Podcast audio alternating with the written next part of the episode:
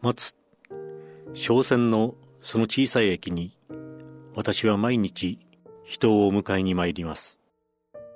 誰とも分からぬ人を迎えに市場で買い物をしてその帰りには必ず駅に立ち寄って駅の冷たいベンチに腰を下ろし買い物かごを膝に乗せぼんやり改札口を見ているのです。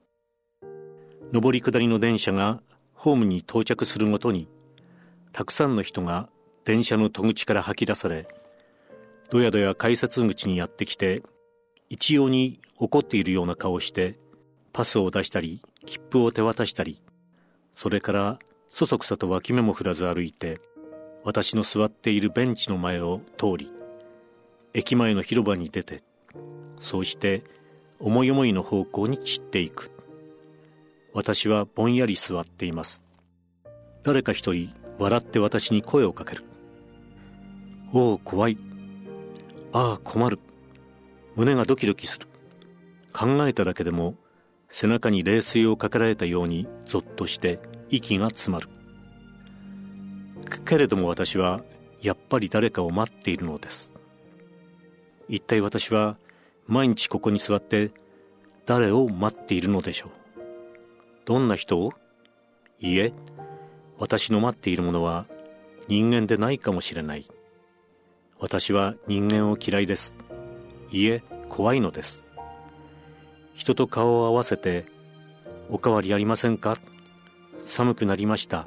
などと言いたくもない挨拶をいい加減に言っているとなんだか自分ほどの嘘つきが世界中にいないような苦しい気持ちになって死にたくなります。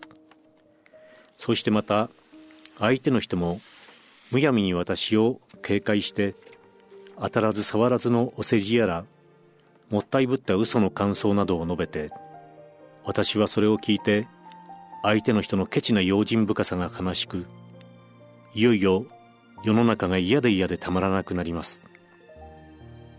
世の中の人というものはお互いこわばった挨拶をして用心してそうしてお互いに疲れて一生を送るものなのでしょうか。私は人に会うのが嫌なのです。だから私はよほどのことでもない限り私の方からお友達のところへ遊びに行くことなどはいたしませんでした。家にいて母と二人きりで黙って飲み物をしていると一番楽な気持ちでした。けれどもいよいよ大戦争が始まって周囲がひどく緊張してまいりましてからは私だけが家で毎日ぼんやりしているのが大変悪いことのような気がしてきてなんだか不安でちっとも落ち着かなくなりました。身を粉にして働いて直接にお役に立ちたい気持ちなのです。私は私の今までの生活に自信を失ってしまったのです。家に黙って座っていられない思いでけれども外に出てみたところで私には行くところがどこにもありません。買い物をしてその帰りには駅に立ち寄ってぼんやり駅の冷たいベンチに腰掛けているのです。どなたかひょいと現れたらという期待とああ現れたら困るどうしようという恐怖とでも現れた時には仕方がない。その人に私の命を差し上げよう。私の運がその時決まってしまうのだというような諦めに似た覚悟とその他さまざまのけしからぬ空想などが異様に絡み合って胸がいっぱいになり窒息するほど苦しくなります。生きているのか死んでいるのかわからぬような白昼の夢を見ているようななんだか頼りない気持ちになって駅前の人の往来のありさまも望遠鏡を逆に覗いたみたいに小さく遠く思われて世界がしんとなってしまうのです。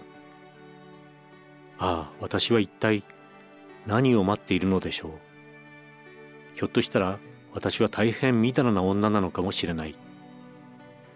大戦争が始まってなんだか不安で身を粉にして働いてお役に立ちたいというのは嘘で本当はそんな立派そうな口実を設けて自身の軽はずみな空想を実現しようと何かしら良い機会を狙っているのかもしれない。